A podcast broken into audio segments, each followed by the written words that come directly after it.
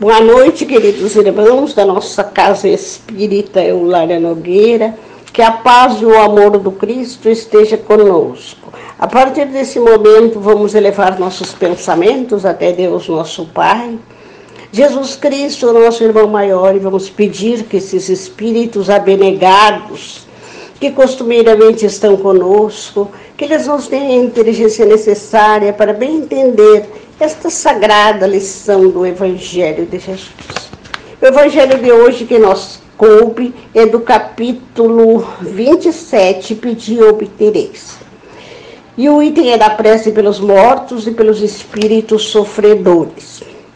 No item 21, o homem sempre sofre a consequência de suas faltas. Não há uma só infração à lei de Deus que não seja punida. A severidade do castigo é proporcional à gravidade da falta. A duração do castigo é indeterminada, seja qual for a falta, pois está subordinada ao arrependimento do culpado e ao seu retorno ao bem. A pena dura tanto quanto a obstinação no mal. Seria perpétua se a obstinação no mal fosse perpétua. É de curta duração se o arrependimento acontece logo. Desde que o culpado grite por misericórdia, Deus o ouve e lhe envia a esperança. Mas apenas lamentar o mal não basta, é preciso a reparação. Por isso, o culpado é submetido a novas provas, nas quais sempre pode, conforme sua vontade, fazer o bem em reparação ao mal que fez. Assim, o homem é constantemente o árbitro de sua própria sorte. Pode abreviar seu suplício ou prolongá-lo indefinidamente. Sua felicidade ou sua infelicidade depende de sua vontade de fazer o bem. Tal é a lei, lei imutável conforme a bondade e a justiça de Deus. Assim, o espírito culpado e infeliz sempre pode salvar a si mesmo. A lei de Deus lhe diz em que condição pode fazê-lo. O que lhe falta mais frequentemente é a vontade, a força, a coragem. Se por nossas preces inspiramos-lhes essa vontade, se o sustentamos e encorajamos, se através de nossos conselhos damos-lhe as luzes que lhe faltam, em vez de pedir a Deus que derrogue sua lei, tornamos instrumento para a execução de sua lei de amor e caridade, e passamos assim a participar dela com a permissão dele, dando-nos nós mesmos uma prova de caridade. Ver o céu ou o inferno, primeira parte, capítulo 4, 6 e 8. Queridos e amados irmãos, o nosso evangelho de hoje é uma lição tão agradável, porque nos incentiva a caridade.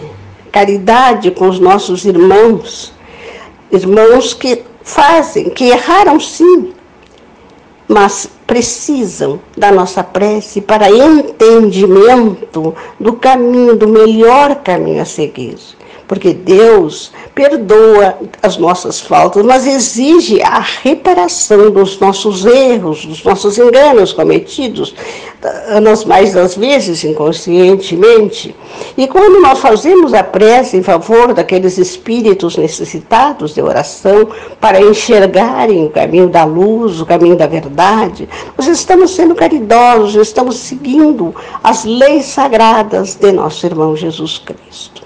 Queridos irmãos, que esse Evangelho tenha nos dado a oportunidade de reconhecermos a necessidade da caridade em nossas vidas, que a partir do momento em que nós estamos praticando caridade, nós estamos cumprindo a nossa missão, auxiliando nossos irmãos, que esse é o nosso objetivo principal para crescermos, sermos bons, sermos caridosos, ajudarmos uns aos outros, até que possamos chegar à morada de nosso Pai Maior. E continuando com pensamentos bem elevados, vamos aos nossos lares, vamos passear por nossa residência nesta hora, acompanhado desses espíritos abnegados, pedindo que essa luz divina que emana de Deus, nosso Pai, entre nos nossos lares, esteja em nossas vidas, ilumine nossos corações, nossas atitudes e nossos pensamentos, que possamos ser fortalecidos pela luz divina do Mestre Jesus, cada vez mais e mais. E pedimos, Pai amado, que tuas bênçãos benfazejas se derramem por sobre toda a humanidade sofredora, principalmente aqueles que mais necessitam, que a luz divina do Mestre Jesus seja um farol divino a nos guiar nas veredas da vida. E pedimos, Pai, pelas águas, que essas águas que foram colocadas pelos nossos irmãos para serem se, tornarem, se tornem medicamentosas, que essas águas sejam fluidificadas em nome de Deus e em nome de Jesus, que ao tomarmos essas águas estejamos recebendo um alimento menos grosseiro, porque estaremos recebendo o remédio espiritual de Deus nosso Pai. E com o coração cheio de amor, com o coração cheio de verdades que